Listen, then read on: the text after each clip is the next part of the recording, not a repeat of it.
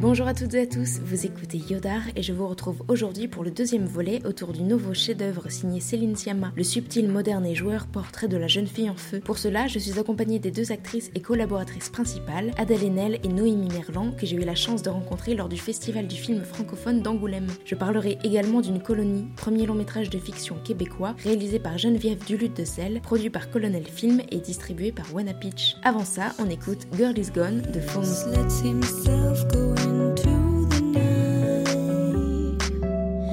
sails to a place where there's no light, no, no daylight. He sees her standing.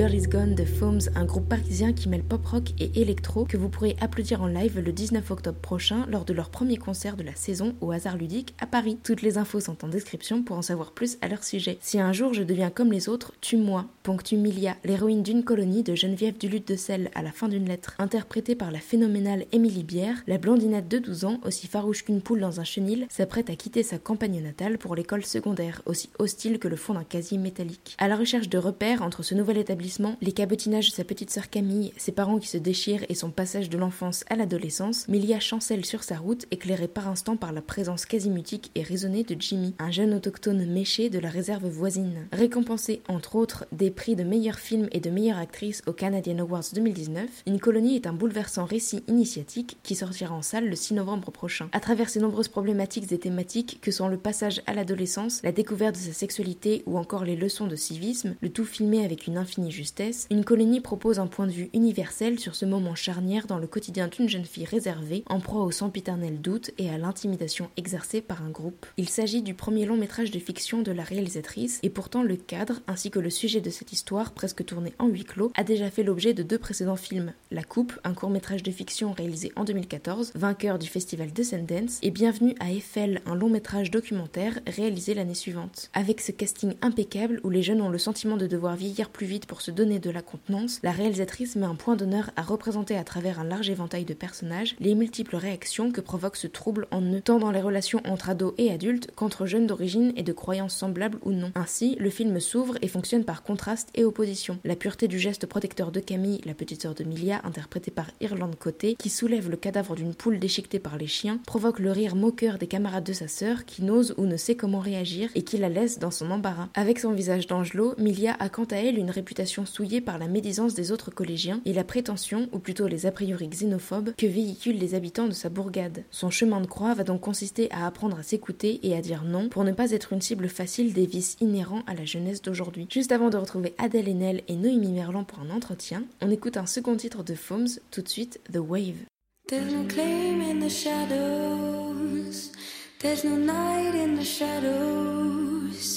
No voices, no light. Just water the swallows. There's no claim in the shadows. There's no night in the shadows. No voices, no light.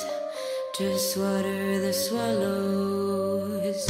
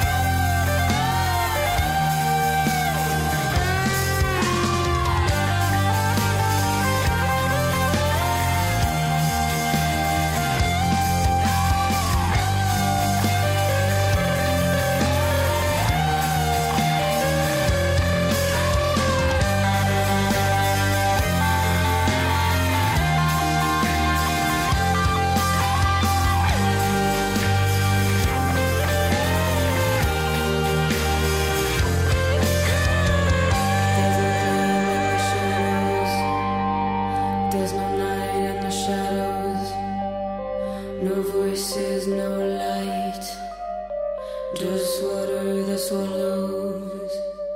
There's no claim in the shadows, there's no night in the shadows. No voices, no light, just water that swallows. C'était The Wave de Foams et tout de suite une interview en compagnie de l'équipe du portrait de la jeune fille en feu. Je vous prie par avance de m'excuser pour la qualité déplorable de cet enregistrement quelque peu ventilé et vous invite à aller écouter le précédent podcast en compagnie de la réalisatrice Céline Siama qui ouvrit ce diptyque féminin. Bonjour à toutes les deux, Adèle Haenel, Noémie Merlan. On va parler du portrait de la jeune fille en feu de Céline Siama. C'est pas la première fois que tu tournes avec Céline, on t'avait découvert dans La naissance des pieuvres, mais toi Noémie par contre c'est la première fois. Est-ce que vous pouvez toutes les deux euh, parler de vos personnages et de cette rencontre sur ce projet? Bah, j'ai reçu le, le scénario et j'ai passé un casting. Et au casting, Céline était présente avec Christelle Barras, la directrice de casting. Donc je l'ai vue dès ce premier rendez-vous et elle me donnait la réplique et j'avais son regard justement, la réalisatrice, le regard de la peintre de Marianne, posé sur moi et c'était un regard très doux, très fort, très intense. Et j'ai essayé de, de de remettre un peu de ce regard-là dans le personnage de Marianne, qui est donc une, une jeune femme peintre qui vient, euh, qui est mandatée pour faire le portrait de mariage de Héloïse, qui va une relation, une collaboration artistique et, et amoureuse va naître. Bah, moi, du coup, avec Céline, on se connaît depuis maintenant pas mal de temps, puisqu'on a donc euh, commencé notre travail, euh, enfin notre collaboration il y a plus de 10 ans sur Naissance des Pieuvres. Et, excusez-moi, ouais, pas de problème. On va pas s'énerver en live à la télé. Vous allez dégager, ouais. Et sinon, non, euh, euh, non, mais du coup, je reprends. Tant qu'à faire. Donc, nous avons commencé notre collaboration. Non, il y a plus de 10 ans, et puis voilà, on est, enfin, on s'est toujours accompagné, on a vraiment toujours réfléchi ensemble, aussi bien sur les choix que moi j'ai pu faire dans, ma carrière que euh, les idées que Céline avait pour, pour ses films, même dans lesquels j'étais pas. Donc euh, c'est une relation assez, enfin, vraiment fondatrice. Et après, euh, par rapport à la rencontre avec Noémie, bah, en fait, moi j'ai rencontré Noémie dans la deuxième étape de casting. Et voilà, ça s'est passé comme ça. Et on va dire, l'amplitude de la rencontre s'est déployée tout au long du film, ou du tournage, moi j'ai pris vraiment les scènes comme des façons, comme des sortes de petits rings de boxe, quoi, où on essaye de, voir comment on peut surprendre l'autre, euh, et puis on le découvre aussi en le mettant un peu en déséquilibre, et puis soi-même en étant un peu en déséquilibre par les propositions. Voilà, donc ça c'était comme ça que ça s'est déroulé. Et puis après, euh, au niveau du personnage, euh, moi donc je fais le, le personnage de Héloïse, qui est une jeune fille qu'on sort du couvent et qu'on va marier. Et le film se déroule sur une période assez courte en fait, qui est cette période-là où justement Marianne arrive pour faire le portrait, et c'est ce moment, on va dire, de cette bulle de liberté avant de, en sortant d'un carcan pour rentrer dans un autre. C'est pas votre premier film en costume. Adèle, toi, on t'avait vu récemment dans Un peuple et son roi de Pierre Scholler, mais aussi dans L'Apollonie de Bonello. Et euh, Noémie, on t'a récemment vu aussi dans Curiosa de Lou Genet. Est-ce que ça change quelque chose pour vous d'avoir ces costumes? J'ai cru euh, comprendre que pour le tien, Noémie, Céline tenait absolument à ce que tu aies des poches, enfin en tout cas un- une sorte d'uniforme fonctionnel. Est-ce que voilà, c'est quelque chose qui change pour vous Bah, tout de suite, ça aide à rentrer dans le personnage et c'est vrai que là, les- les- le corset, le poids des robes, parce qu'elles sont quand même assez lourdes, assez, surtout ta robe verte. très- Je me souviens d'elle qui devait passer les portes en se tournant sur, le, sur le côté. C'était très, très drôle. Mais en effet, ça, les poches d'ailleurs ont vraiment existé à cette époque-là. Elles ont été sanctionnées puis ont disparu. C'est en Et- fait, on- ça a l'air anecdotique, mais c'est vraiment un symbole en fait, parce que effectivement, euh, d'avoir des poches, ça permet juste de mettre des choses dans les poches et d'avoir les mains libres et donc de pouvoir faire des choses. Enfin, c'est- c'est- on dirait que c'est une anecdote alors qu'en fait, ça l'est pas. C'est une façon de contrôler le corps des femmes, encore une fois, de leur enlever, des poches à ce moment. Et sinon, par rapport aux costumes, euh, des costumes qu'on appelle d'époque, parce qu'en fait, on est toujours en costume, mais effectivement, là, c'est plus marqué et c'est moins fluide par rapport à l'époque contemporaine. Moi, ce que j'aime bien, c'est que du coup, ça développe un imaginaire euh, un peu, euh, ouais, une sorte de fantasme, quoi, où on enfin, justement, avec ce truc de corset, où pour moi, par exemple, je me disais pas, tiens, je vais jouer comme si j'étais au 18e siècle, je m'imaginais plus comme dans un truc futuriste, mais c'est un, un sorte de délire, quoi. Mais le, comme ça impose une, une forme de. un déplacement, ouais, une, une structure, bah. Une stature, Une stature, ouais, mais ça, ça change euh, tout ce qu'on déploie dans l'imaginaire. Ça- Même si, voilà, c'est. Et puis moi, comme je vous dis, c'était pas. euh, Moi, j'imaginais plus un truc galactique, un truc euh, moyenâgeux, mais euh, en tout cas, ça. Ouais, ça fait comme une entrée en scène, si vous voulez. Tu parlais d'un déséquilibre tout à l'heure. On parle d'un changement de positionnement, de déplacement, de stature. Il y a un gros travail sur la voix aussi. On peut en dire un mot? Sur ma voix, Euh, Oui, alors en fait, disons que justement, Céline, on voulait faire euh, quelque chose qui serait euh, peut-être un peu nouveau, enfin, pour moi, justement, de faire une voix plus haute, articuler mieux, enfin voilà, sortir d'une sorte de folklore même que j'ai pu générer moi-même, en fait, sur quelqu'un qui parle, on comprend rien à ce qu'il raconte et un peu qui, boule tous les mots. Je voulais sortir de ça, en fait. Encore une fois, pour, pour se réinventer un, ima- un imaginaire, comment dire, s'ex- s'exciter sur des nouvelles choses, en fait. Donc oui, il y a eu ça. Moi, pour moi, le travail sur le personnage, il a été vraiment sur un travail qui se faisait en phase. De travailler sur l'émotion et comment, comment comment enfin, faire passer une émotion au cinéma. Et du coup, je pense que ça passe beaucoup par une forme de frustration, c'est-à-dire de pas donner immédiatement. Et donc c'est pareil sur, euh, sur le trajet du personnage dans le film où je me disais bon bah on va passer par euh, un truc extrêmement froid, construit, où le visage euh, est un masque et d'arriver petit à petit à un réchaud, une forme de, réchauffement des sentiments, une plus grande spontanéité. Donc ça passait par quand même une construction du personnage assez, enfin dire élaborée ou en tout cas ouais elle- assez élaborée avec des codes de jeu qui vont changer au fur et à mesure de la chronologie du film, au fur et à mesure des scènes. Et pour toi, Noémie, c'est pareil, on t'a connue euh, beaucoup plus fougueuse, avec la rage au ventre, euh, notamment euh, dans Le ciel attendra. C'est pareil, tu voulais montrer un autre portrait, une autre palette de ton jeu? C'est euh, une, une- une direction aussi que le, le- le film a, Céline a voulu prendre, c'est-à-dire d'être dans la retenue, d'aller chercher une vérité, une sincérité, dans quelque chose de, de plus euh, intérieur, d'être moins dans la démonstration et, et- et même dans la, enfin, dans la mise en scène, dans les décors, dans les costumes. Il y a peu de choses, mais on va à l'essentiel, on va. C'est ça que, que je trouve fort dans le film. Et pour moi, c'est vrai que c'était très différent du coup au niveau du jeu. Je suis plutôt dans un, un lâcher prise, mais vraiment à tout extérioriser peut-être euh, à fond. Et là, c'est plutôt l'inverse. Et c'est, enfin, moi, j'ai trouvé ça hyper intéressant et hyper. euh, ça m'a amené ailleurs, quoi. Ouais, ouais. Et là-dessus, euh, je dirais, il y a aussi un truc qu'on pourrait voir par rapport à, ce qu'on. Enfin, là, je, je dis un truc, je sais pas, mais c'est-à-dire euh, d'insister sur l'articulation et sur comment on peut. Articulation, je pas, parle pas forcément de la voix, mais l'articulation des émotions, l'articulation des, des sentiments. Enfin, travailler sur quasiment un truc mécanique, en fait, et euh, sortir de juste euh, une expression brute des sentiments qui a tendance à, à dire euh, justement l'impossibilité à vivre. Enfin, je veux dire, par exemple, le cri, on va dire, ça peut être quelque chose qui est euh, de l'ordre de genre. On n'arrive pas à parler. Enfin, c'est pour ça qu'on crie, on voudrait dire quelque chose qu'on n'arrive pas à dire. Et euh, c'est aussi super intéressant, enfin, c'est super bien, mais là, on a plus cherché à justement élaborer quelque chose qui serait plus euh, immanent, en fait, de l'échange, de l'égalité, et moins de, moins de l'impossible, moins de la fatalité, en fait, au fond. Et donc, si vous voulez, le, le parti pris de, bah, justement, de, de jeu dans la retenue, c'est aussi un parti pris hyper vital. C'est un parti pris de comment est-ce qu'on peut imaginer sa vie et mettre en action des choses qu'on a imaginées dans sa vie. Je pense que ça permet. euh, la, la retenue juste dans, dans le jeu permet sans doute, je pense, de mettre plus en valeur justement les, les regards, les respirations, Le les tempo. gestes. Chaque geste est plus. Tout d'un coup, tout prend une plus grande importance, euh, c'est plus fort. Oui.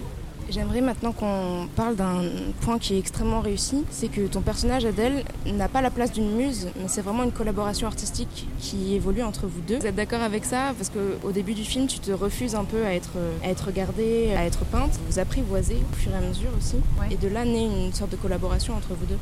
Oui. Entre vos deux personnages. Bah, c'était un des du film parce que, c'est-à-dire, nous on le voit déjà dans notre vie d'actrice en fait.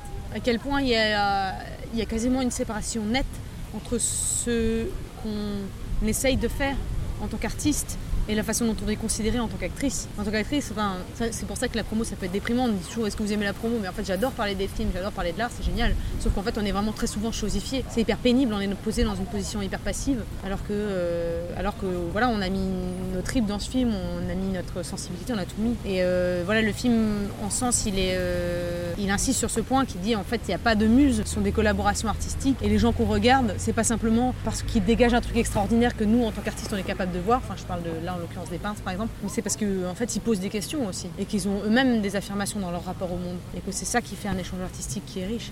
C'est sortir de la toute-puissance d'un regard qui serait créateur et cette toute-puissance. Enfin bref, ce truc-là se retrouve dans l'art, mais on peut le retrouver dans la science, on le retrouve dans la structure politique, ce truc de genre une personne qui organise tout. C'est la base de l'oppression aussi, quoi. Donc on peut dire c'est un peu, ça sert à rien de contester ça euh, dans notre sens, puisque c'est c'est comment dire, c'est cos- cosmétique, alors qu'en fait c'est quand même une espèce de germe qui est à la base de- des formes d'oppression. Quand les gens s'accaparent le pouvoir de créer tout le temps. Je sais pas pourquoi je m'énerve comme ça, mais enfin, c'est parce que ça m'intéresse. On peut peut-être justement prolonger ce questionnement-là. À l'époque, les femmes peintres étaient vraiment censurées, brimées. Est-ce que vous voulez dire un mot là-dessus Euh, Le film essaye d'aller à l'inverse de ça? J'ai pas une connaissance historique absolument euh, béton, mais je pense que Noémie, on est, on a- enfin, on est d'accord. C'est que en fait, il y a une mode du portrait dont tu peux parler. Et il y, a une- il y a une mode du portrait, en fait, avant euh, la Révolution française, il y avait une mode du portrait qui faisait qu'il y avait beaucoup de femmes peintres, en fait. Et euh, notamment Vigier Lebrun, qui était peintre de Marie-Antoinette, etc. Et en fait, il y a énormément. Après, avec la Révolution française, il y a eu le- aussi, euh, auquel, donc, et je suis bien placée pour le dire, grâce à un peuple et son roi, les femmes ont beaucoup participé. Et en fait, se sont euh, juste après euh, fait ramener euh, à l'ordre, en fait. Et euh, le patriarcat était encore renforcé par cette révolution. Et, euh, Et on les a oubliés dans l'histoire en fait. On les a pas été. euh, c'est Oubliés surtout ça, on les a pas. On, on les a jamais mis en.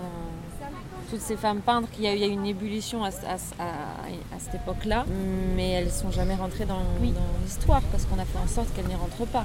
Et en fait, c'est intéressant parce qu'on dit toujours des trucs un peu flous. Déjà, on dit on a oublié, alors que je veux dire, c'est le patriarcat qui a volontairement passé sous silence les choses pour, euh, comment dire, si vous voulez, rendre anhistorique le rapport entre les sexes et en ce sens le rendre apolitique et dire le naturaliser. Et, euh, et donc, c'est pas on a oublié, c'est le patriarcat a utilisé ça pour faire en sorte que, en tant que femme, on n'ait pas d'histoire et on n'ait pas de modèle. Et comme effectivement, les, femmes ou les femmes et les hommes, ce ne sont pas des êtres ontologiques, des vérités euh, qui seraient en tout temps, en tout lieu les mêmes. Ce sont des constructions. Et euh, aujourd'hui, on construit ce que c'est qu'une femme du futur. On construit aujourd'hui, enfin, les gens du futur. C'est en nous enlevant notre histoire, on nous enlève cette possibilité-là. Une petite dernière question. Les classes sociales et les rapports euh, sociaux dans le film se délitent, notamment avec euh, le rôle de la servante qui est interprétée par euh, Luana Bajrami, qui est une jeune comédienne qu'on a découvert dans l'heure de la sortie. Est-ce que vous pouvez euh, rapidement parler de, de son rôle peut-être et de votre collaboration? Vas-y, je parle énormément, je te... peut-être que je te laisse un peu parler.